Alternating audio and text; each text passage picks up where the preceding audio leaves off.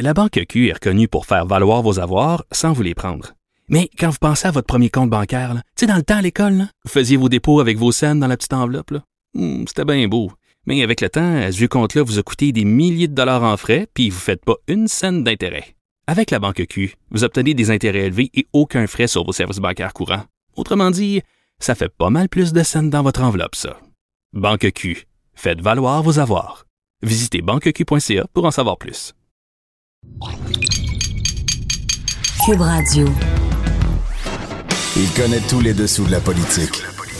L'économie, la santé, le transport.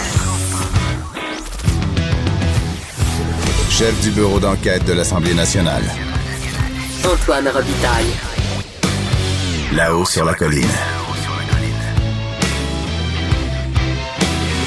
Cube Radio. Ben, excellent mercredi et c'est en direct du Cochon qu'on vous le souhaite. Euh, journée assez active là sur euh, la colline aujourd'hui. Évidemment, les consultations autour du projet de loi 21, ça c'est le projet de loi sur euh, la laïcité, se poursuivent. Euh, consultation intéressante. Il y aura Gérard Bouchard cet après-midi. Donc, quand on parle de Bouchard-Taylor, c'est le Bouchard du couple. Et il y, a, il y a eu une période de questions intéressante ce matin, pas très enlevée. D'ailleurs, on va en discuter à 13h30 avec notre chroniqueur et humoriste François Parenteau et Lise Ravary qui nous feront une analyse sportive, comme tous les mercredis, de la période de questions, s'ils enfilent leur euh, veston bleu poudre, comme euh, à la belle époque de la soirée du hockey. Et, mais juste avant, il y aura Carlos Letao euh, qui sera là avec nous. en fait, par téléphone, il sera pas dans le cochon, mais Carlos Letao, donc l'ancien ministre des Finances, on va discuter avec lui de différents sujets, dont ce, que, ce que Netflix pourrait donner au gouvernement fédéral s'il avait fait comme Monsieur Letao. Et ça sera suivi de Sylvain Gaudreau, lui qui a été chef intérimaire du Parti québécois lorsqu'il y avait une course à la direction, il y a des conseils à donner à Pierre Arcan qui se retrouve dans la même position au Parti libéral aujourd'hui. Puis l'heure, ben, on va la terminer avec notre Louis-Gilles Franqueur national et on discutera évidemment du rapport de l'ONU sur la biodiversité. Mais d'abord, il y a un vadrouilleur en studio et une vadrouilleuse dans le couloir au Parlement. On écoute tout de suite sa présentation, sa musique de présentation. Bonjour, bonjour les hirondelles, il y a de la joie. Dans le ciel par-dessus le toit, il y a de la joie. Et du soleil dans les ruelles. Et il y a de la joie, il y a de la Geneviève Lajoie dans le couloir, ça va bien? Oui, ça va très bien. Euh, On Donc, est, euh, je, je suis juste à la sortie de la commission parlementaire, justement, là, sur le projet de loi 21 sur la laïcité de l'État. Euh, C'est ça. euh, écoute, Antoine, ce matin, ben, écoutez, on, on s'attendait pas à ça, mais euh, le premier ministre François Legault qui nous a admis qu'il souhaitait que Dieu existe. Oui, Alors, on peut écouter son extrait, l'extrait oui. d'ailleurs de sa déclaration. En vieillissant, c'est une question qu'on se pose de plus en plus. Est-ce qu'on croit en Dieu ou non? Euh, les deux théories se valent. hein? On, on peut dire que Dieu existe, on peut dire que tout est un hasard, mais c'est un hasard assez spécial qu'il y a eu euh, le Big Bang, la vie, les, des êtres humains qui pensent. Donc, euh, euh, les deux options se valent. Euh, Il n'y a pas personne qui peut confirmer euh, par la science ni une position ni l'autre. Moi, je souhaite que Dieu existe. Je pense que sinon, la vie serait injuste. Je pense aux gens qui ont eu de la misère, Mon Dieu, mais c'est mon Dieu justement, mais c'est extraordinaire. C'est la, la philosophie dans les couloirs du Parlement et, et des grandes questions existentielles.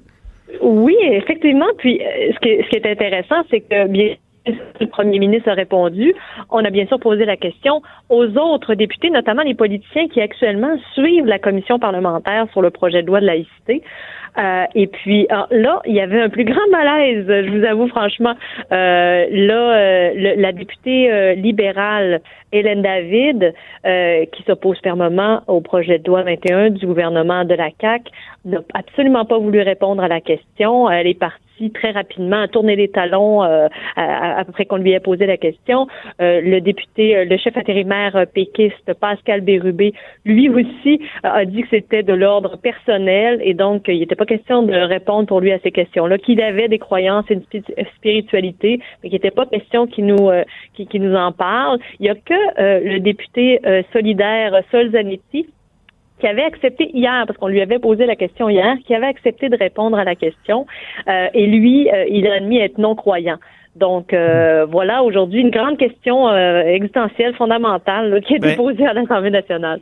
J'adore la liberté des reporters à l'Assemblée nationale, euh, comme, comme toi, Geneviève, qui, qui peuvent poser toutes les questions. hein. Je- moi, j'ai fait ce métier-là pendant sept ans dans les couloirs, là, puis c'est, je trouve ça fabuleux. Mais comment en êtes-vous venu à poser la question? Il y a peut-être un lien, évidemment, avec la laïcité, mais comment, comment c'est venu à, à l'idée des reporters de, de, de mettre comme ça les gens sur le, sur le grill d'une question aussi fondamentale?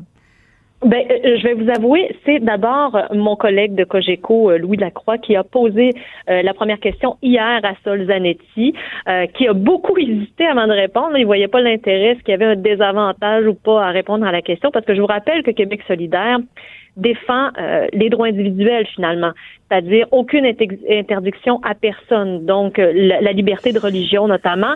Et donc euh, lui, sa réponse, ben moi je suis quand même non croyant et je défends cette position-là. Donc je pense qu'il avait, il pesait pendant les quelques secondes où il a réfléchi, il pesait les pour et les contre de répondre à notre question. Euh, mais donc la question a été reposée ce matin au Premier ministre, mais même tout à l'heure, on a essayé de poser la question au ministre Simon Jolin Barrette, euh, qui est porteur de ballon dans ce dans ce dossier-là, et puis euh, il voulait pas répondre. Il est passé tout droit devant nous en coup de vent. Euh, bien sûr, en entendant tout à fait la question qu'on avait posée, là, mais il s'est pas arrêté. Donc, euh, donc les, les- les- on est là, on est au jour 2 des commissions de la consultation sur le projet de loi 21. Euh, Peut-être intéressant de noter, euh, on vient d'entendre euh, Nadia El Mabrouk, qui est une professeure euh, de Oui. l'Université de Montréal, euh, d'origine musulmane, euh, de confession musulmane, pardon. Et farouchement Puis, laïque. Farouchement oui, laïciste. tout à fait. ouais. Et elle est venue dire aux parlementaires, et c'était c'était- c'était assez drôle, en fait, elle a dit que si, euh, à l'époque, euh, je pense que c'était en 1983, euh, vous me reprendrez si je me trompe, euh, Lucky Luke, on, on lui avait retiré euh, finalement dans les bandes dessinées sa fameuse clope emblématique euh, au profit d'un- d'une brindille. Je ne sais pas si vous vous rappelez, Oui, on avait demandé à- aux dessinateurs de, de, de changer ça justement pour pas influencer les jeunes vers le tabagisme. Eh bien, elle a dit que si on avait euh, retiré la, la cigarette de, de, de Lucky Luke, elle voit pas comment euh, un signe religieux ça pourrait pas aussi ne pas transmettre un, un message euh, aux enfants. Alors très très très imagé, mais très très intéressant aussi ce que- ce qu'elle Ouais. est venue dire aux parlementaires ce Assez- matin. Assez questionnable comme rapprochement, je trouve, mais en tout cas. Oui. Il y, en- il y en a de toutes sortes. Heureusement, c'est une consultation euh, particulière, restreinte. C'est pas une consultation aussi ouverte que celle qui avait porté sur le projet de loi euh, de la charte des valeurs, là où il y avait Non. eu toutes sortes de monde qui était venu dire toutes sortes de choses, dont des druides. Puis, euh, mais, Oui, mais oui, quand oui. même, il y a des choses un peu particulières. euh, il y a des déclarations particulières qui se font, dont celle sur Lucky Luke. Là, je pense que ça va rester. Oui, oui, tout à fait. Puis là, euh, ben là, donc, là, cet après-midi, à souligner, donc, Gérard Bouchard, comme tu le disais si bien tout à l'heure, euh, le, le, un de, euh, qui fait partie du couple Bouchard-Taylor, qui viendra donc euh, s'exprimer devant les parlementaires à 15 heures. Très bien. Ben, merci beaucoup, Geneviève Lajoie, correspondante parlementaire du Journal de Québec, Journal de Montréal. Merci, au revoir. À bientôt. Je me tourne maintenant vers Marc-André Gagnon, qui est aussi correspondant parlementaire, Journal de Montréal, Journal de Québec.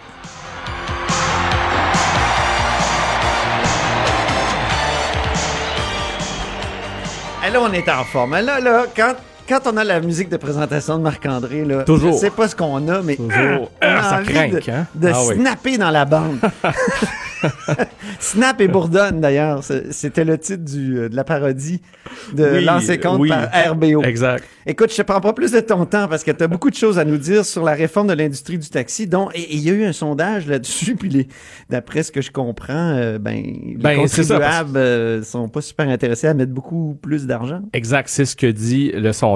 Puis, euh, euh, ben, cette semaine, il y a effectivement la commission sur la laïcité qui retient beaucoup l'attention, mais il y a aussi euh, cette commission parlementaire qui a, qui a repris concernant la réforme caquiste sur l'industrie du taxi. Et il y a vraisemblablement pas de, de hasard. La Fédération canadienne des contribuables qui a dévoilé ce matin les résultats d'un sondage qui a quand même été effectué auprès d'un de 1000 répondants québécois Donc, ça me Échantillon classique. C'est ça, exact. Et, et donc crédible, parce qu'on on voit des fois des, des sondages avec des échantillons qui sont un, un peu plus euh, bas que ça. Puis dans ce temps-là, on peut douter de la crédibilité. Mais, Oui, euh, mais ce qui est important quand même, c'est est-ce qu'il y a vraiment une espèce d'échantillon probabiliste là? Est-ce Ouais. y a- est-ce qu'on a tiré au sort ou est-ce qu'on a une espèce de c'est ça, de panel web euh, où il y a un peu de hasard. Sinon, euh, le sondage n'est pas scientifique. Ouais, ça, on n'est pas dans le, le, le, le- fin euh, détail de la démarche, mais Ouais. reste que ça a été réalisé par la firme Synopsys. Donc, si euh, on s'intéresse aux résultats, euh, ben il y a une forte majorité de répondants qui qui croient pas qu'il qu'il- qu'il- qu'il est nécessaire de verser un sou de plus en guise de compensation aux propriétaires de permis de taxi.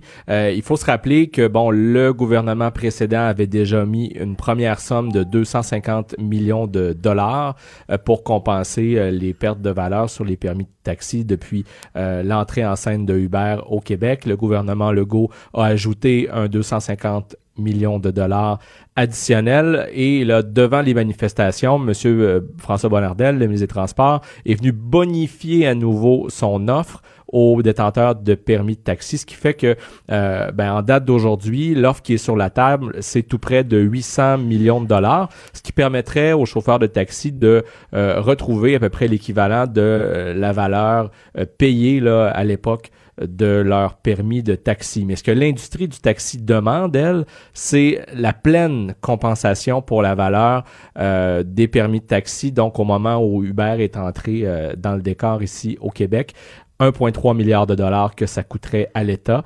Et donc, c'est c'est un un peu à cette question-là que la Fédération euh, canadienne des contribuables s'est intéressée, c'est-à-dire est-ce qu'on doit, là, à partir du moment où il y a 800 millions de dollars sur la table, déplier davantage d'argent? Euh, c'est ce que aimerait évidemment, on s'en surprend pas là, l'in- l'industrie du taxi euh, et euh, aussi même Taxelco euh, qui, a- Ben qui a- oui. qui a, qui a reçu une offre d'achat de Pierre-Carl Pellado là, par le truchement de placement Saint-Jérôme récemment. Ouais. Eux, eux aussi étaient en commission parlementaire hier et ont plaidé en faveur d'une pleine compensation. Mais là, ce qu'on voit, c'est que, en tout cas, selon ce sondage-là, euh, une forte majorité des Québécois euh, qui croient qu'il ne faut pas donner plus d'argent. Euh, il y en a 39 là, dans le 79 qui considèrent que la compensation de M. Bonnardel est déjà trop élevée. En revanche, il y a 40 des gens qui ont été sondés qui disent que ben, cette somme-là, elle est juste. Il y a seulement 11 par contre des répondants qui disent qu'elle est trop faible. Mhm. Donc, on est un peu avec la position du gouvernement dans une sorte de juste milieu.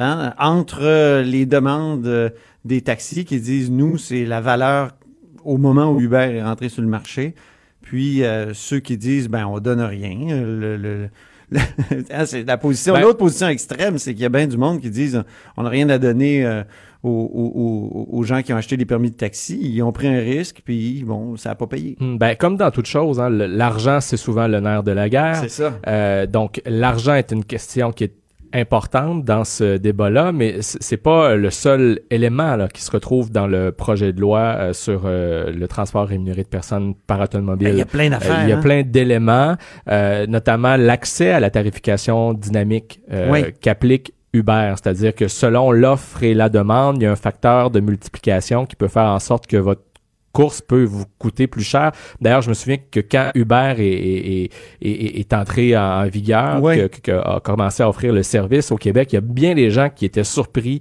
par exemple, au jour de l'an ou lors d'événements très populaires. Tu te souviens, au jour de- de l'an, il y a une dame qui avait payé comme 100 dollars. Exactement, avec des factures vraiment très, très salées pour de toutes petites courses. Et il y avait notamment les gens du Bureau de taxi de Montréal qui étaient en commission parlementaire ce matin et ils ont demandé, comme d'autres, à ce qu'il y ait dans la loi euh, un, un plafonnement, euh, une mesure de plafonnement donc Ah. de cette tarification euh, Ben oui. dynamique. Il faudra voir si M. Bonardel euh, sera prêt à apporter notamment ce genre euh, bon d'amendement à ça. ce la- projet parce de loi. moi, ça me fait peur, la tarification dynamique, de- d'une certaine façon. Tu sais, Ben, quand tu prends un taxi le soir à la fermeture des bars, tu sais que ça te coûtera pas... euh, comment dire, 20, 20 piastres de, de, de plus que d'habitude. C'est vers cet exemple-là que je m'en allais aussi. Et c'est cet exemple-là que nous a servi ce matin le bureau du taxi de Montréal. Donc, un client qui est dire un que je peu... fais plus tellement la fermeture des bars, Marc-André. Ah non? Non, comme membre de la FADOC.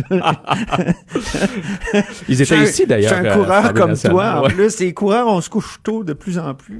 En tout cas, excusez-moi, c'était Mais- un, mais- un extrait, euh, euh, une petite parenthèse. Mais donc, le, le bureau de taxi de Montréal, c'est exactement cet exemple-là qu'il donnait ce matin. Ah ouais, hein? Euh, un, un client qui est un peu éméché à la sortie des bars, euh, ben, qui, qui, qui se retrouve avec une course euh, sur laquelle est appliquée une tarification dynamique à la hausse. Est-ce qu'il a vraiment pleinement conscience Ben oui. quand il accepte, le, parce qu'il faut quand même accepter le prix de la course, là, mais Ben oui. est-ce qu'il est pleinement conscient qu'il le fait? Il Alors, il y a comme, euh, c'est ça, il y, a, il y a comme une prudence qu'il faudra avoir. Je veux rentrer à la maison, comme on va dire. C'est ça. Alors, faudra, faudra voir qui, tu sais, il faut, il faut pas, il faut pas euh, non plus qu'il y en ait qui en profitent. là. Donc, Exactement. euh, voilà. Donc, le débat se poursuit. Les consultations euh, vont se continuer également. On entendra Hubert, si je me trompe pas, c'est demain, euh, et, et d'autres joueurs. Lyft qui euh, va faire son arrivée euh, au Québec.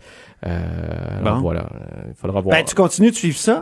puis, fait. euh, on te fait. lit dans le journal. Puis, Oui. tu reviendras à la haut sur la colline. Toujours un plaisir de t'avoir avec nous, puis d'écouter la musique de l'ancien compte d'abord, puis ensuite euh, tes explications très pertinentes. Toujours un plaisir. Dans quelques minutes, là, Oui. à 14 heures, François Oh. Bonnardel, toujours le ministre des Transports, euh, nous dévoile le rapport d'enquête qui a été réalisé par son ministère sur Sur- euh, le carambolage qui a eu lieu là au mois de février sur l'autoroute 20 Oh. euh, dans le secteur de Val-Alain. Eh oui, c'est vrai. Alors, c'est à surveiller. On pourra peut-être s'en parler demain. Absolument. Ben, au plaisir, euh, Marc-André. Donc, c'est Marc-André Gagnon, qui est correspondant parlementaire au Journal de Québec, Journal de Montréal. Là-haut sur la colline. Ce que les ministres n'ont pas voulu dire, Antoine va vous dire. Cube Radio, de 13 à 14. Vous écoutez Là-haut sur la colline. Au bout du fil, c'est Carlos Letao, qui est là, député libéral de Robert Baldwin et porte-parole de l'opposition officielle en matière de finances. Bonjour, Carlos Letao. Oui, bonjour, comment allez-vous? Ça va très bien, ça va très bien. Je, je veux commencer par parler de la Société des alcools du Québec. Euh, Oui, On se souvient oui. que l'an passé, il y a à peu près un an, vous disiez, vous, vous étiez aux affaires, évidemment, euh, Mm-hmm. et vous disiez privatisation totale, partielle ou pas du tout, tout est ouvert. Puis par la suite, Exact. il y a eu une étude, puis vous avez mis ça de côté. Qu'est-ce que ça vous fait de voir que le gouvernement, en commission, là, on a entendu Éric Girard dire que il, il- il reconsidérait tout ça, puis peut-être qu'il voudrait changer encore le modèle d'affaires de la Société des alcools. Oui, oui, et d'ailleurs, aujourd'hui même, cet après-midi, on- nous, on a une motion euh, qu'on va déposer, qu'on va débattre euh, sur euh, l'avenir de la SAQ. Parce que, contrairement à votre interprétation, moi, je- ce que j'ai interprété de- des propos du, du ministre euh, lors de la période de crédit, euh, c'est que, justement, il, il semble fermé à, à, à, à quelques changements que ce soit. Alors nous, on avait en effet commandé un rapport, euh, PricewaterhouseCoopers, qui a fait ce rapport-là, qui, qui détaillait plusieurs options. Et nous, notre intention était de poursuivre cette analyse-là et d'ouvrir euh, le monopole de la SAQ. Euh, Donc ça, nous- ça nous surprend maintenant que, que ce soit le gouvernement. D'ailleurs, j'ai- recommandé, j'ai suggéré à M. Girard, ministre des Finances, d'avoir une petite discussion avec son collègue, le député de Granby, euh, M. Bonnardel. Oui, parce que quand il était dans l'opposition, il y avait comme une surenchère avec vous. Là, sûr, on dirait oui. qu'il disait Ah non, nous, on va aller plus loin. euh, puis finalement, il arrive au pouvoir, puis il décide de, de, de mettre les freins là-dessus. Exact, exact. Et, même les, les, les, les pistes de solutions qui, qui, qui, euh, qui sont détaillées dans le rapport euh, qui a été rendu public en, en septembre. Bon, euh, le ministre maintenant, le ministère et le ministre semblent fermés à poursuivre quelques discussions que ce soit. Alors, on va, on va en discuter cet après-midi. Donc, vous voulez mettre de la pression. Qu'est-ce que ça apporterait aux consommateurs, au fond, euh, M. Létard? Oui, c'est ça, parce que je pense que, et, et- et d'ailleurs, ça m'a, euh, franchement, ça m'a surpris de la part du ministre des Finances quand il a dit, euh, euh, dans, dans nos échanges euh, pendant la période des crédits, quand il a dit que lui, il voyait la, la- la SAQ purement purement dans- sous un angle de finances publiques, donc c'est-à-dire de, de- de maximiser le, le- le. Franchement, je pense qu'on doit regarder la SAQ de, plusieurs angles et pas seulement celui-là. Euh, et donc, un des angles importants, c'est d'offrir un, bon produit aux citoyens, ce que c'est le cas maintenant, mais un bon produit à, des prix raisonnables euh, et aussi un plus grand choix, et surtout un plus grand choix de, de, de d'endroits où on peut trouver nos, nos produits. Donc une ouverture une ouverture du monopole. Bien, on en reparlera sûrement. Je veux parler des géants du web aussi. Au fédéral, on sent que ça coûte cher de ne pas faire finalement ce que vous, vous avez fait. On, mm-hmm. on, le voit avec le rapport du vérificateur général. Exact, exact. Et excusez-moi d'avoir interrompu. Et, vraiment parce que ça, ça, ça m'a un peu surpris hier, parce que j'ai suivi les, les, les, donc les déclarations de, de, de, de M. Ricard et M. Goff euh, du bureau du vérificateur général euh, fédéral, euh, qui, euh, à mon avis, malheureusement, n'ont pas, n'ont pas, ont donné beaucoup d'exemples de ce qui se fait euh, de ce qui se fait à l'OCDE, en Europe, etc. Mais ils auraient pu aussi mentionner que justement, euh, juste à côté, ici au Québec, on avait déjà créé euh, cette nouvelle euh, formule pour que les entreprises puissent s'inscrire à la TVQ et donc TPS aussi si, elle, si le gouvernement fédéral le souhaitait. Donc le chemin a déjà, a déjà été tracé euh, par notre gouvernement. C'est déjà en vigueur depuis le 1er janvier 2019. Donc on n'a pas besoin d'aller seulement en Europe voir ce qui se fait là-bas. Ce qui se fait ici déjà est assez assez innovateur. Et même aussi quand euh, Monsieur Monsieur le, parlait... ouais, faudrait le signaler au vérificateur général. J'espère que vous allez lui envoyer une petite lettre. Je pense que oui. Surtout parce qu'il mentionnait aussi les, les, les, études du ministère des Finances, mais il aurait pu préciser que c'était le ministère des Finances du Québec, pas le ministère bon. des Finances d'Ottawa. Mais bon, je vais j'enverrai une petite note. Dernier sujet euh, avec vous, euh, Monsieur Létard. Est-ce que vous appuyez toujours euh, Dominique Anglade pour euh, dans sa course à la direction là, au, à, à la direction du Parti libéral? Euh, écoutez, euh, la course vient de la course vient de commencer. Euh, il n'y a même pas encore de de, de, de, de candidats officiellement déclarés. Moi, ce que j'ai dit à vos collègues, et je vous le redis à vous, seulement à vous et à personne d'autre, c'est que c'est que bon, la course vient de commencer. bien sûr que j'ai certaines affinités avec Dominique Anglade, je la connais depuis très longtemps. Euh, ben bon, mais même maintenant, on va voir euh, la suite des choses. C'est, bien trop tôt pour, que, pour qu'on puisse se, se, se prononcer. Mais ça a été écrit, ça a été écrit que vous appuyez Dominique Anglade. Est-ce que c'est une erreur? Ça a été écrit, mais pas par moi. Alors moi, je, je ne confirme rien, ni, euh, ni, euh, ni euh, le, le, le, contraire, mais, mais juste, donc je vous regarde tous dans le, dans le, dans le, dans l'attente. Non, honnêtement, c'est, beaucoup trop tôt, à mon avis, pour, pour prendre quelques positions que ce soit. La course Parce que je me suis On souvenu ne sait même de... pas encore s'il ouais. y en a d'autres candidats ou pas. On, ben on, oui. On va bien je me suis ça. souvenu de, de, sa, de, de, de, de votre émotion quand vous parlez des questions d'immigration et de laïcité. Oui. Et de, et de laïcité. laïcité. Et, et, et, donc, euh, Madame Anglade, on comprend qu'elle est à mi-chemin entre une position traditionnelle du Parti libéral et la Charte des valeurs du, du Parti québécois. Est-ce que ça ferait votre affaire, ça, cette, cette position-là de Bouchard-Taylor? Écoutez, ça c'est une question que vous pourriez poser à Madame Anglade. Quelle est sa position là-dessus? Euh, Moi, ce que je vous dis, euh, ma position est connue et j'ai pas changé et je ne vais pas changer. Pour nous, pour moi, euh, je parle pour moi, euh, le, le, le, compromis euh, a été le, le projet de loi 62 de ma collègue Stéphanie Vallée dans la dernière législature. donc pour moi, c'est aussi loin qu'on peut aller, c'est ça. Et, moi, je sens pas le besoin qu'on aille plus loin que ça. Donc, Bouchard-Taylor, c'est plus loin, c'est trop loin. Et Bouchard-Taylor n'existe même plus. C'est-à-dire, ce compromis, Bouchard-Taylor okay. n'est même pas sur la table. On, on est déjà passé à d'autres choses des deux côtés. Euh, M. Taylor lui-même, d'ailleurs, l'a expliqué très bien hier. Donc, mm -hmm. on est en train de se, de se, de se, de se, de, de se débattre sur ouais. quelque chose qu'à mon avis n'est plus sur la table. Alors. Merci beaucoup, Carlos Letao. Très bien. Merci à vous. Carlos Letao est député libéral de Robert Baldwin et porte-parole de l'opposition officielle en matière de finances. Maintenant, on va écouter un enregistrement que j'ai fait hier avec Sylvain Gaudreau, député péquiste de Jonquière, sur la difficulté d'être chef par intérim d'une formation qui entre dans une course à la direction, surtout quand elle entre sur une course à la direction sur les chapeaux de roue. Donc, écoutons ça, Sylvain Gaudreau, donc, euh, euh, qui donne des conseils à Pierre Arcan, chef du Parti libéral actuel. Alors, euh, on est avec Sylvain Gaudreau dans son bureau à l'Assemblée nationale. Et ma question est simple. Est-ce que vous avez des conseils, Sylvain Gaudreau, vous qui avez été chef intérimaire du Parti québécois, pour un chef intérimaire comme Pierre Arcan, qui, là, est face à une course à la direction qui part sur des chapeaux de roue? Ben, moi, j'ai deux conseils, bien humblement, à lui euh, transmettre. Premier conseil, il faut qu'il ne se laisse pas distraire de sa fonction de chef de l'opposition officielle.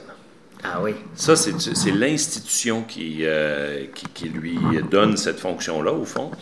Et il est d'abord chef de l'opposition officielle et il est aussi chef de parti intérimaire. Donc, euh, les Québécois et les Québécoises ont besoin d'un chef de l'opposition officielle. Et euh, ce qui se passe à l'intérieur de son parti, les, les aléas de la course, euh, les fuites euh, médiatiques, pourraient le distraire de cette fonction-là. Mais ça, c'est une fonction importante, prévue par la Constitution, par le fonctionnement de l'Assemblée nationale, et il faut qu'il reste focus, comme on dit, sur sa tâche de chef d'opposition officielle. Deuxième, deuxième chose, c'est l'unité. C'est l'unité à l'intérieur de son parti. Alors, si les chefs intérimaires, s'il a été choisi par ses pairs après l'élection pour occuper ce rôle-là, c'est qu'il doit jouir d'une certaine euh, euh, confiance, euh, une certaine renommée, une certaine réputation de, de consensus, par exemple, au sein de son, de son caucus.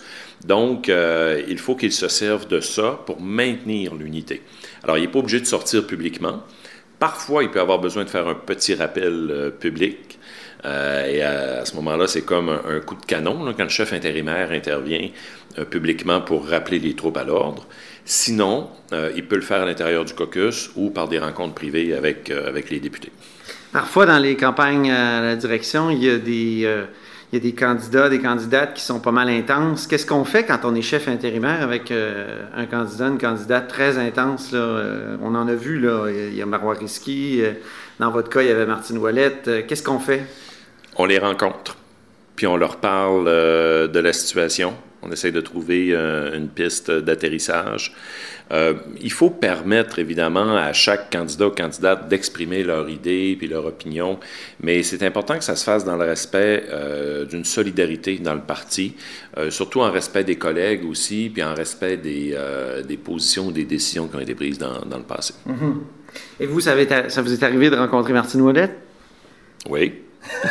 mais d'autres aussi, d'autres aussi. Ah oui? Alors, je veux pas euh, pointer un ou une en particulier, mais euh, je, D'ailleurs, au tout début de la, de la course, euh, je sais pas si vous y étiez comme journaliste, mais j'avais invité les médias à une rencontre dans mon bureau de chef d'opposition officielle avec les, euh, les candidats.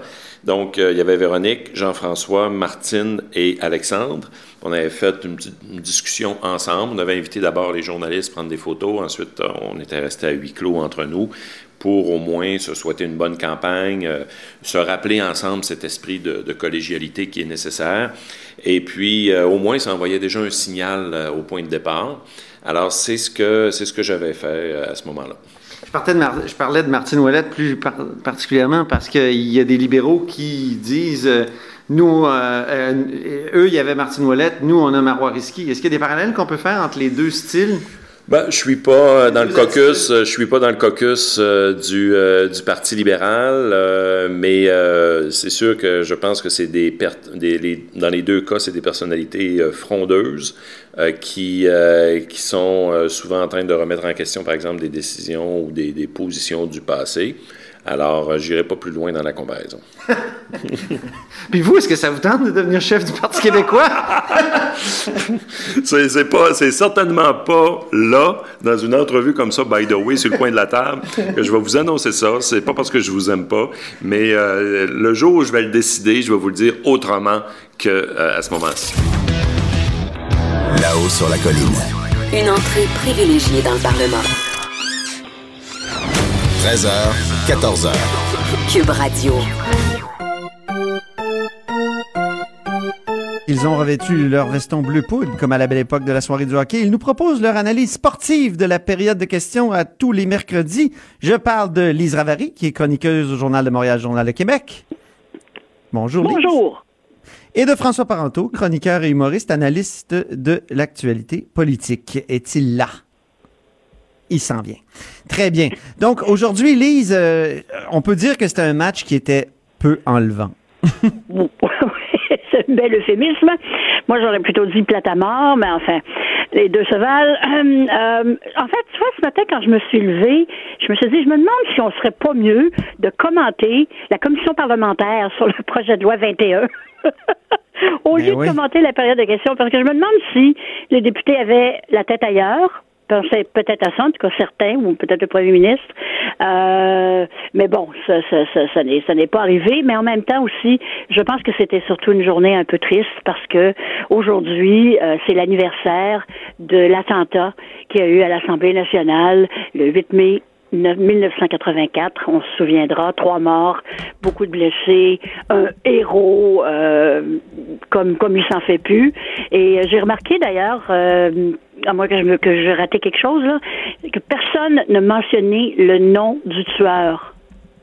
Oui, J'ai oui, j'ai vu ça dans tes notes, puis je suis tout à fait d'accord avec toi. Euh, c'est bon qu'on ne fasse pas de publicité à, à ces ordures. Absolument. C'est vraiment là, je sais pas s'ils se sont consultés avant ou quoi, mais euh, euh, belle initiative. Euh, mais bon, sinon c'était un petit matin, un petit matin de printemps comme ça, qui vient, qui va, fin de série, tu sais. Oui, exactement. Donc, un, un match peu enlevant. Beaucoup de sujets quand même touchants, comme le, le sujet de, de, de Gilles Kegg, par exemple. Oui, d'ailleurs, j'avoue que j'ai été un peu surprise d'entendre ça ce matin à la période de questions. Pour les gens qui ne connaissent pas euh, Gilles Kegel, ce qui est mon cas, euh, je l'ai rencontré. Euh, c'est un homme euh, assez âgé qui, depuis très longtemps, s'occupe euh, des personnes les plus vulnérables euh, dans Limoilou, à Québec. Euh, un héros à même, Québec, et hein. ça, moi, je trouve ça euh, d'une bonté sans nom, euh, à offrir des funérailles dignes à des gens dont jamais personne n'a réclamé le corps. Un truc moi, qui me qui me bouleverse quand je pense à ça. Et euh, lui a reçu un don d'une maison funéraire qui lui a donné 1000 places dans un cimetière pour pouvoir enterrer ces, ces, ces indigents, ces personnes dont personne ne voulait. C'est quelque chose. Et là, on apprend qu'il lui manque pas un million, pas cinq millions, pas 30 millions pour boucler son budget, mais 100 000 dollars.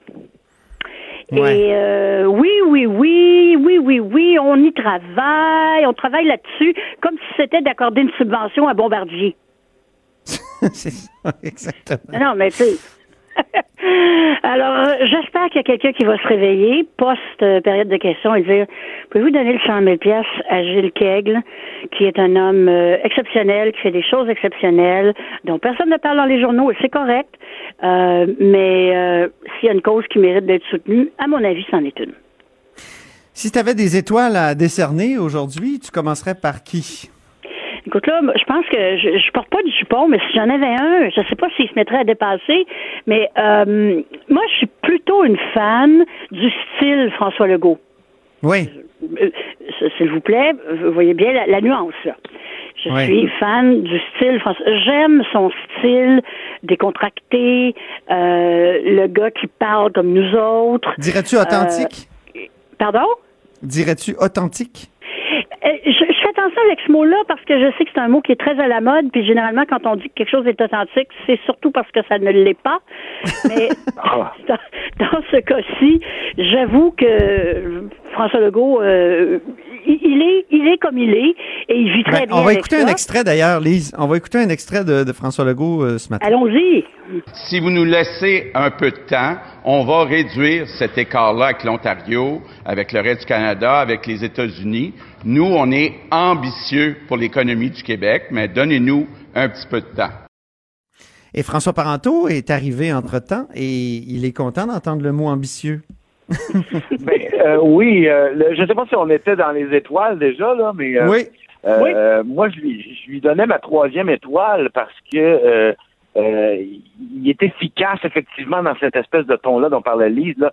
Il fait toujours la même feinte, mais il faut reconnaître qu'elle marche. Bon, en- encore pour l'instant, mais il ne pourra pas toujours s'en tirer euh, en accusant le précédent gouvernement. Il fait ça souvent. Puis, il s'est approprié le mot ambitieux. Euh, c'est son mantra. Mais moi, je prévois que bientôt, les, les partis d'opposition vont récupérer la notion à leur compte, puis ils vont lui demander d'être plus ambitieux en environnement, plus ambitieux à lutter contre le déficit, etc. Le mot va devenir un, une espèce de mot clé, un mot étiquette. Hein? Ouais. Alors, on peut euh, passer tout de suite à la deuxième étoile avec t- toi, François Parenteau. Euh, moi, ma deuxième étoile, c'est euh, un, un, un joueur du PQ qu'on qu'on ne voit pas souvent. Euh, c'est Joël Arsenault euh, de- des îles de Madeleine qui a, euh, a posé une question sur le renforcement de la charte de la langue française pour l'étendre aux entreprises à charte fédérale. Euh, bon, il n'y a pas eu vraiment de, réponse concrète, mais je trouve que c'est euh, le rôle du PQ de demander des comptes au gouvernement sur cette question-là. Là, C'est un peu leur seule arme offensive qui leur reste. Et on doit dire que le parti paye le prix d'être toujours en désavantage numérique maintenant. Euh, c'est pas le plus doué offensivement, on l'a entendu. C'est pas pas quelqu'un qui punch verbalement, mais il au moins il a eu le courage de couper au filet. Puis il est bon au hockey en plus. Je l'ai déjà vu au hockey parce que des fois, il y a, Ah oui? des, il y a des matchs, il y a des matchs euh, journalistes contre politiciens, là. Mais il est vraiment bon au hockey, Joël Arsenault. OK. vraiment. Euh, là, c'est l'invitera, vrai, c'est même pas, une, Pierre. même pas une métaphore, même pas une métaphore. et, et là, vous, vous êtes un peu, euh, comment dire, en, en distorsion pour euh, ce qui est de la première étoile de François et, et de, c'est-à-dire Lise, elle, elle ne lui décerne pas une étoile, je pense, et je parle de Marois Risky, Marois Risky, la fameuse députée du Parti libéral du Québec. On va commencer par peut-être, euh, tu, tu vas peut-être lui lancer des, des tomates, euh, Lise, puis alors que, alors que François va, va nuancer. OK. Ben, des, des- des petites tomates. Des tomates cerises. des tomates raisins, pour être précise. Euh, elle- elle- on sait qu'elle a de la torque, là. On, on l'a vu, on l'a entendu en fin de semaine. Euh, elle se sort quand même d'un week-end qui a été, ben, enfin, fin de week-end euh, qui a été assez pénible pour elle parce que on sait que c'est un peu attaqué à ses collègues de son propre parti et euh, ça a fait euh, des vagues, ce qui est normal. Et euh, elle ne fait, en, fait, moi, pour moi, elle, est- elle, elle était un petit peu le goon du match. Tu sais, si on pouvait donner une étoile au goon du match, c'est c'est à elle que je le donnerais. Écoutons-la. Écoutons-la. on- Écoutons-la. en- écoutons oui. ça. Inutile de voyager à New York pour comprendre que le système new-yorkais est différent du système québécois. Je comprends qu'il apprécie son, euh, sa visite dans la grande pomme, mais avant de comparer les pommes avec les bleuets québécois, d'abord faut-il visiter le Québec. Puis au Québec, qu'est-ce qu'on a besoin? C'est d'argent dans notre milieu actuel. Et présentement, pour 20 millions de dollars, pas 2 milliards, 20 millions de dollars, on sera en mesure de nourrir correctement des enfants dans les milieux défavorisés montréalais. Est-ce que le ministre est prêt à admettre qu'il va trop loin, trop vite? Wow. Wow, ouais, c'est ça. On est dans complètement dans la nuance. Mais je, d'ailleurs, je trouve son argument euh, fallacieux parce que il y a absolument aucun lien entre, euh, ben, il y en a un parce que c'est l'école, mais pas plus que ça, entre les repas pour les enfants défavorisés et puis les maternelles 4 ans. Là, je veux dire. pff, je trouve, Eh, je vais tout de suite donner la- mais moi, j'ai donné Ouais. la deuxième étoile, par contre, du match à euh, Jean-François Roberge parce que il s'y a retourné ça, un petit, un petit revers de palette. Ah là. oui, c'est vrai. Ouh, un petit, ouh là là là là là là, elle l'a eu dans les dons. Je, veux entendre euh. François Parenteau là-dessus aussi, euh, sur Marois Risky, parce que il y a peut-être un autre euh, son Ben, ah, tu sais, je suis un peu d'accord avec Lise sur le fait que euh, faut reconnaître qu'elle est abrasive, mais moi, je, trouve qu'elle est efficace là-dedans. On, trouvait que c'était une période de questions un peu terne, mais elle, ressort euh, quand même avec un sens du punch. Cette comparaison-là était euh, habile. Puis j'aime pas nécessairement ce qu'elle défend, mais elle a un panache à le défendre. Moi, je trouve que c'est un peu une brade marchand. si on veut faire un parallèle avec le hockey, là, elle gosse tout le monde, mais elle est efficace. Euh, quand elle a comparé, euh, par exemple, ses collègues qui étaient un peu plus euh, proches de la loi 21 là, pour le compromis Bouchard-Taylor, que si on devait suivre les sondages pour gouverner, aussi bien mettre Jean-Marc Léger à la tête de l'État, ça passe. Oh oui, c'était bon ça. Elle Mais- mais tu sais, depuis-. Mais, mais depuis, là, moi, je dirais qu'elle s'est fait rentrer dans la bande comme il faut par à peu près toute l'équipe. Mais elle nous sort ce matin une question comme s'il était rien arrivé. Donc, c'est le genre de, c'est genre de, de joueur sur la glace là, qui se fait rentrer dans la bande. Tu te dis, mon Dieu, il se relèvera jamais. Ben non, il patine puis il s'en va jusqu'au jusqu'au filet. C'est le, le type de joueur qui se nourrit de l'adversité, on dirait. Mais c'est ça met compte, par contre. Il se rend au filet, mais après, il arrive quoi? Hmm. Ben là, c'est c'est ça, parce que ça. peut-être C'est qu'il y a ça plus qu'on personne qui veut faire des passes. Oui. Mais elle mise sur le côté, euh, la-. Mais une chose que j'ai remarqué, si je peux vous ajouter ceci, euh, Madame Risky et euh, ses parents sont, sont des immigrants du Maroc. Elle, elle est née ici. Et je me suis dit, les femmes arabes là, en politique, là, Hey, ça niaise pas, ça. Je pense aux deux nouvelles congresswomen aux États-Unis, Ilan Omar et Rachida Tlaib. Bon, le- les, les arguments sont de tout autre ordre et euh, pas toujours euh, heureux, mais cette, puis aussi ce, ce regard au fond assez méprisant sur l'élite euh, démocrate dans leur cas, puis peut-être dans le cas de Mme Risky sur euh, sur les vieux du Parti libéral. Mais ça, c'est Pense, aussi un rapport au langage où on favorise la verve puis les, les images fortes. Ouais. On va terminer avec. Euh, par exemple. Oui, oui, c'est vrai. On va peut-être, malheureusement, il reste vraiment peu de temps. Euh, je, dois vous entendre rapidement, une minute chaque, là, sur les passes sur la palette aujourd'hui. Ouais, ben moi, j'ai trouvé, puis il y a eu d'autres éléments dans d'autres périodes de questions qui m'ont donné cette impression-là, que des fois, on dirait que le PQ euh, fait des passes à la carte. Il pose des questions qu'on l'air d'être bien content d'entendre, ou pour euh, parler d'un sport d'été, on parlait de, on dirait qu'il joue à la balle donnée, là, puis, et, et que euh, est-ce que c'est concerté ou c'est une game pour paraître du bon côté de la part du PQ, se rapprocher de la CAQ? Mais euh, ça donne de, de drôles d'échanges des fois à la période de questions. Lise là-dessus? Ben, je, je, je, j'avoue que je- ben, j'ai déjà donné mon, mon, mon, mon truc de, de, de palette, là. Je- Moi, les gars, je, je, je, je travaille fort pour vous suivre, hein? Ouais, euh, avec toi.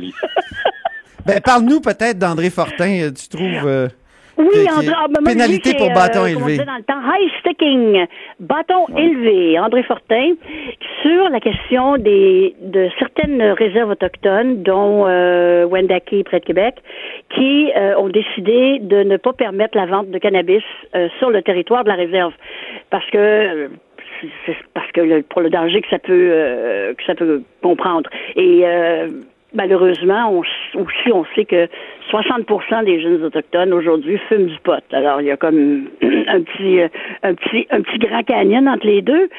Euh, et André Fortin est venu nous, nous passer ça euh, sur un ton, euh, hmm, est-ce que je pourrais dire un peu baveux quand même? En fait, Oui. je voyais qu'il attendait pas grand-chose de, de, de- du parti au pouvoir. Mais moi, je pose une question. Pourquoi ça prend une entente de nation à nation pour pas livrer du pot dans certaines réserves? La question est lancée. On va s'arrêter là-dessus parce que Oh, on- c'est tout le temps qu'on avait, malheureusement. Et euh, ben, je vous remercie beaucoup. Donc, euh, mes deux analystes euh, sportifs. C'est trop court, la- même quand la période de questions est plate. Ah oui, ben écoute, il y avait, on a dit qu'elle était plate, là, mais j'ai vos notes, puis il y a tellement de choses qu'on aurait pu dire, malgré tout, sur cette période de questions. Donc, je pense que même quand c'est plate, c'est le fun. Alors, vous parlez, vous parlez à un fan des périodes de questions. Donc, c'est. François- merci à François Parenteau, chroniqueur et humoriste, analyste de l'actualité politique. Merci. Merci. Merci à Lise Ravary, chroniqueuse, Journal de Montréal, Journal de Québec. Après la pause, euh, c'est Louis-Gilles qui est là. Louis-Gilles Francaire. Pour que l'écologie soit considérée comme une priorité. Le seul environnementaliste capable de confondre les climato-sceptiques. L'expert en environnement, Louis-Gilles Francaire. Il est en studio à Montréal. Bonjour, Louis-Gilles Franqueur. Bonjour Antoine, ça va? Donc, euh, ben oui, très bien. Donc, euh, ancien journaliste, expert euh, en environnement, ex-vice-président du BAP. Euh, on parle de biodiversité. Je pense qu'il faut en parler. Rapport important de l'ONU dont tu as lu des grandes, des grands pans, parce que Oui. c'est un énorme rapport. Un Alors, ça semble très alarmant, ce rapport-là, hein, euh, Louis-Gilles? C'est non seulement alarmant, mais euh, c'est aussi une primeur, je dirais, historique, dans le sens que c'est la première fois que l'ensemble des nations de la planète euh, groupe des chercheurs de tous les horizons pour faire un premier bilan global de la planète. Il y avait déjà eu dans le passé des groupes environnementaux qui faisaient ce genre de bilan de l'état de la biodiversité planétaire. Mais là, c'est l'ONU comme institution qui regroupe 193 pays sur la planète qui dit nous avons fait le point. On a pris trois ans. On a pris 146 chercheurs parmi les plus émérites dans le domaine et voici le résultat. Un million, Ouais. un million d'espèces Le Mon rythme de disparition des espèces, selon les pays, est de 10 à 100 fois le rythme d'extinction naturelle. Et ça veut dire quoi? Ça veut dire que ça, c'est une menace probablement, et les chercheurs n'ont pas hésité à le dire, plus grande que les changements climatiques, même si toute l'attention médiatique est braquée sur les changements climatiques.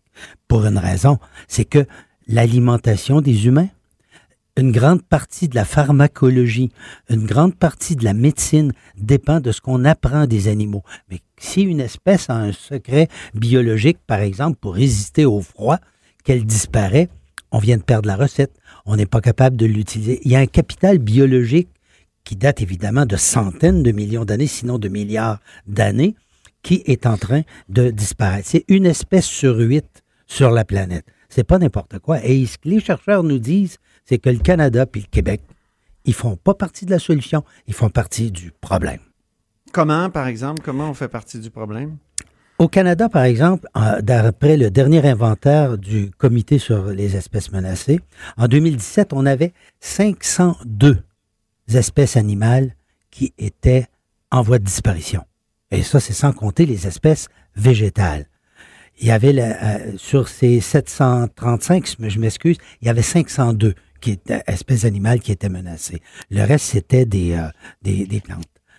Par exemple, la loutre de mer, le tétra des prairies, etc. La liste est plutôt longue quand on dit qu'il y en a 502 juste pour les animaux. Au Québec, on a 38 espèces qui, euh, qui sont euh, en péril, dont 20 qui sont carrément menacées de disparition et 18 qui sont en instance de le devenir. On appelle ça des espèces classées vulnérables. Par exemple, la lose savoureuse, qui est un poisson, le chevalier de rivière, les perlins arc-en-ciel, le fouille roche gris, le méné d'herbe, le chevalier cuivré, le dard de sable, la lamproie du Nord. Les animaux, le caribou des bois, l'ours blanc, le beluga, le carcajou, le caribou montagnard de la Gaspésie. On a quatre espèces de tortues, on a huit espèces d'oiseaux, les grèbes, des parulines, les pics à tête rouge, les spermes. Il y a les belugas aussi. Oui, les belugas. les mammifères, oui. Je l'ai nommé parmi les, les mammifères. Alors, voyez-vous, et quand on voit comment le Québec gère ça, comment le Canada gère ça, ben, on, est, on est plus parti du problème que de la solution, malgré le fait qu'on ait des lois sur les espèces menacées. Mais les lois sur les espèces menacées disent que quand une espèce est menacée, il faut que le gouvernement adopte un décret qui délimite le territoire de protection et là, on contrôle les activités qui sont dommageables à l'espèce dans ce territoire-là. Mais les gouvernements ne le font pas.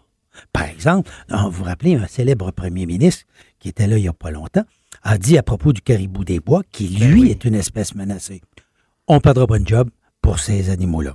C'est Philippe Couillard qui avait dit ça. Exactement. Puis là, cette semaine, il y, a, il y a une députée de, de On la avait- ou la semaine passée, euh, c'est Mme Dansereau qui riait du fait qu'une grenouille, euh, la rainette, là, euh, était, était en danger. Exactement.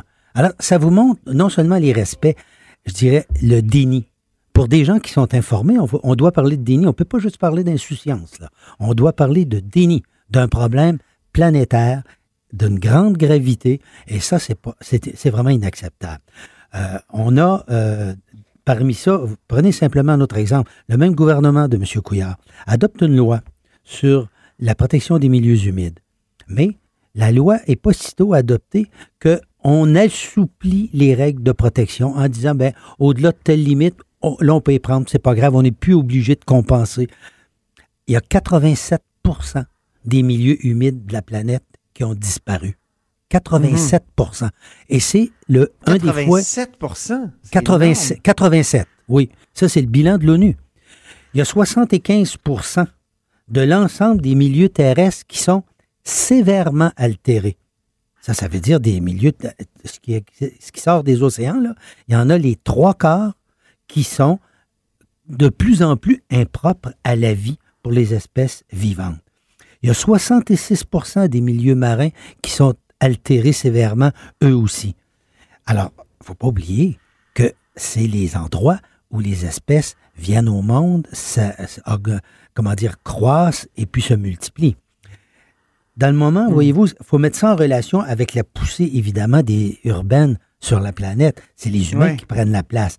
100% des zones urbaines depuis 92, ah, ah, c'est-à-dire les, les zones urbaines, le taux de croissance, c'est 100% depuis 92. C'est-à-dire qu'on a multiplié par deux en 25 ans le, le- le- le tissu urbain sur la planète. Les émissions mondiales de gaz à effet de serre, deux fois, multipliées par deux depuis 1980. Et les pêcheries non durables, c'est-à-dire surexploitées, font en sorte que, tiens-toi bien, 93% Ça, c'est près de 100% 93% des stocks de poissons marins en, en 2015 étaient exploités à un niveau biologiquement non durable ou en quelque sorte au niveau d'exploitation maximum possible selon l'ONU. Ça veut dire que c'est des espèces qui sont rendues au stress limite. Mais il ne faut pas oublier qu'il y a une partie énorme de la planète qui dépend de ces milieux marins pour survivre. Mais en Afrique, par exemple, vous avez des peuples qui ils pêchent sur les côtes avec des petites barques, mais arrivent des navires-usines qui ramassent 80% des poissons, puis s'en va, puis saluent les, les gens Ah de la place. Le tilapia, par exemple, j'ai entendu dire que. Comment tu dis? Le tilapia, par exemple, qui est une espèce qui est, euh, Oui, qui est très exploitée c'est une espèce actuellement qui est- au, au large de- de- des côtes de l'Afrique. Exactement. Et en plus des, par exemple, des milieux humides, des milieux terrestres et des milieux marins, un des milieux biologiquement les plus importants de la planète, c'est l'Amazonie. C'est non seulement, on dit, Ah un oui. des poumons de la planète, mais c'est probablement l'endroit de la planète où, au kilomètre carré, on trouve le plus d'espèces vivantes. On parle de quelques milliers d'espèces vivantes. Mais ça comprend les insectes aussi, on va s'entendre là-dessus, là. mais ça fait partie du cycle biologique. Mais les là, insectes en particulier sont très affectés par les changements climatiques, euh, d'après ce qu'on comprend dans le rapport. là. Oui, euh, c'est, la disparition est énorme. Euh, En fait, un, des gros problèmes qu'on a, c'est que on n'a pas fini de dénombrer les espèces d'insectes, mais parmi celles qu'on connaît, dans certains domaines, c'est presque la disparition. Or, s'il y a moins d'oiseaux, par exemple au Québec, les, les, les, comment on les appelle, les ornithologues, ils constatent qu'il y a un, un déclin extrêmement important des Ben oiseaux, oui, un, ben peu, oui. un peu partout dans la province. Mais c'est, lié au fait que de moins en moins d'insectes à cause des pesticides. Ces insectes s'alimentent sur les plantes qui sont devenues toxiques parce qu'on on introduit des toxiques dans le code génétique de la plante ou, ou- ce qui fait que l'insecte disparaît, l'oiseau a plus de nourriture, moins d'oiseaux. Alors, c'est tout ce cycle que les humains, on est en train d'enrayer sur la planète. Et ça, ça risque de nous amener à un problème majeur beaucoup plus rapidement que les changements climatiques parce que à ces menaces-là s'ajoutent les changements climatiques. Les espèces Ben ne oui. seront pas nécessairement capables de s'adapter. Ils n'ont peut-être pas de climatiseur, eux, si c'est trop chaud, eh, ou de chauffage. Alors, Oui. alors tu sais, ce qui fait que il est vraiment temps que la planète réalise qu'on a un problème majeur de ce côté-là. Et il faudrait que les médias commencent à regarder ça un peu Ouais. plus. Mais le problème, c'est que quand tu es en ville, tu Ouais. vois pas disparaître les insectes. Merci. Mais tu réalises qu'il fait plus chaud. Merci beaucoup, Louis-Gilles Francaire. Très gentil d'être avec, d'être, euh, avec nous aujourd'hui, même si euh, ce que tu nous as exposé est vraiment déprimant. Ouais. Alors, euh, au revoir, à la semaine prochaine. Au revoir, Antoine. Au plaisir. C'est déjà tout pour euh, Là-haut sur la colline. Cube Radio.